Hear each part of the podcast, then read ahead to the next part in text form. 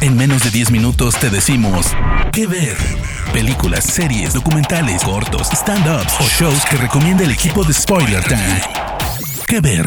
Hola, hola, queridos amigos de Spoiler Time. Soy Diana Su. Me pueden encontrar en redes sociales como arroba-diana Su. Bienvenidos a este podcast que ver con recomendaciones en menos de 10 minutos. En esta ocasión decidí hablarles de Fast Times at Richmond High, película mejor conocida en Latinoamérica como Picardías Estudiantiles. Esta cinta estrenó en 1982 y de lo que se trata, para resumirles, es de las experiencias de un grupo de estudiantes en una secundaria que se encuentra en el sur de California con el sexo, con sus amigos, en el trabajo, con las drogas y el rock and roll.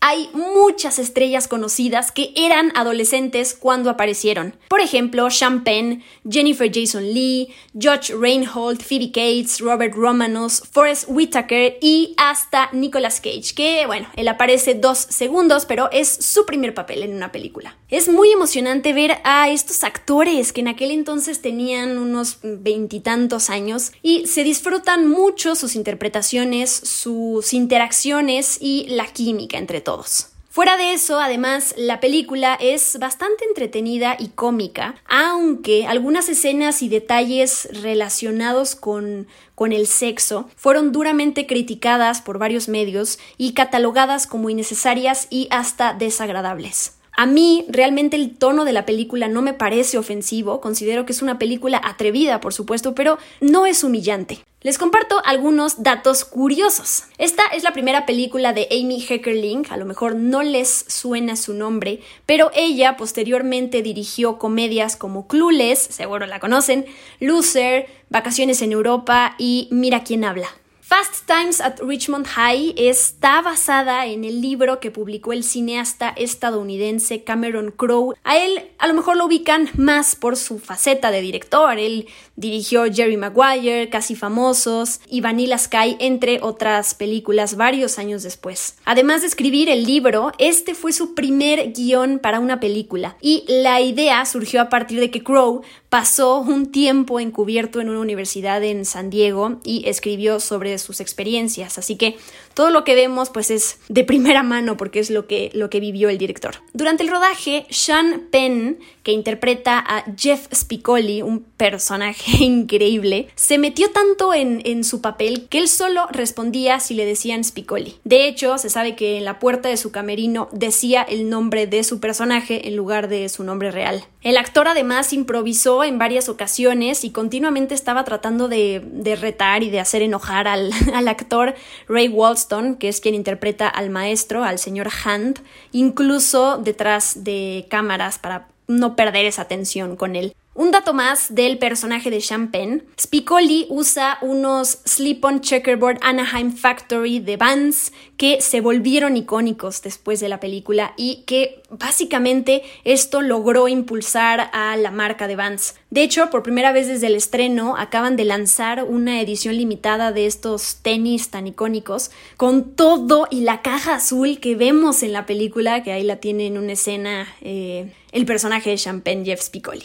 Las escenas en el centro comercial, para poder lograrlas, pues fueron filmadas cuando ya estaba cerrado, que esto sucedía entre las 9 de la noche más o menos hasta las 9 de la mañana del día siguiente. Es curioso porque hay dos niños ahí que aparecen con el personaje de, de Damon cuando él les quita los boletos y debido a las leyes laborales, como estos niños, bueno, muchachos, chavos, no tenían más de 18 años, no podían filmar más allá de ciertas horas, entonces las escenas con ellos solo las podían hacer en una ventana de 10 minutos. El rodaje de la película duró en total ocho semanas, se filmó en varios lugares en Los Ángeles y en Fernando Valley, California, y como ya les dije, como se filmó de noche en el centro comercial, pues se tuvieron que contratar a muchos extras para que estuvieran ahí retratando a las personas que, este, pues como si estuvieran comprando tal cual, y mientras los restaurantes de comida rápida sí permanecieron abiertos para con esto proporcionarle comida al elenco y al equipo.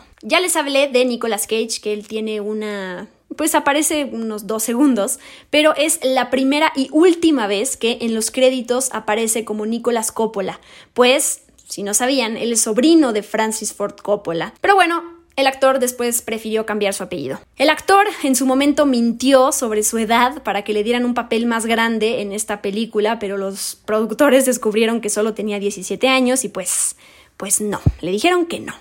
Los directivos de Universal Pictures en su momento no pensaron que esta película se iba a convertir en un éxito y de hecho el productor Art Linson dijo en algún momento que durante una de las proyecciones el jefe del estudio, de hecho, se sintió muy incómodo por el lenguaje y las escenas de sexo y de plano se retiró de la sala antes de que terminara la película. El estudio decidió no lanzar la película en la costa este para que la taquilla muriera rápidamente, pero ahora ya podemos decir que fue todo un éxito y en su momento, en lugar de hacer eso, tuvieron que poner la película en más y más cines. Por último, el soundtrack es maravilloso, tiene canciones icónicas de la época de artistas como Donna Summer, como Joe Walsh, como Jackson Brown, entre otros. Y también vemos en varias escenas hay varias referencias a bandas de rock a través de playeras que usan los personajes, a través de pósters que tienen en la pared.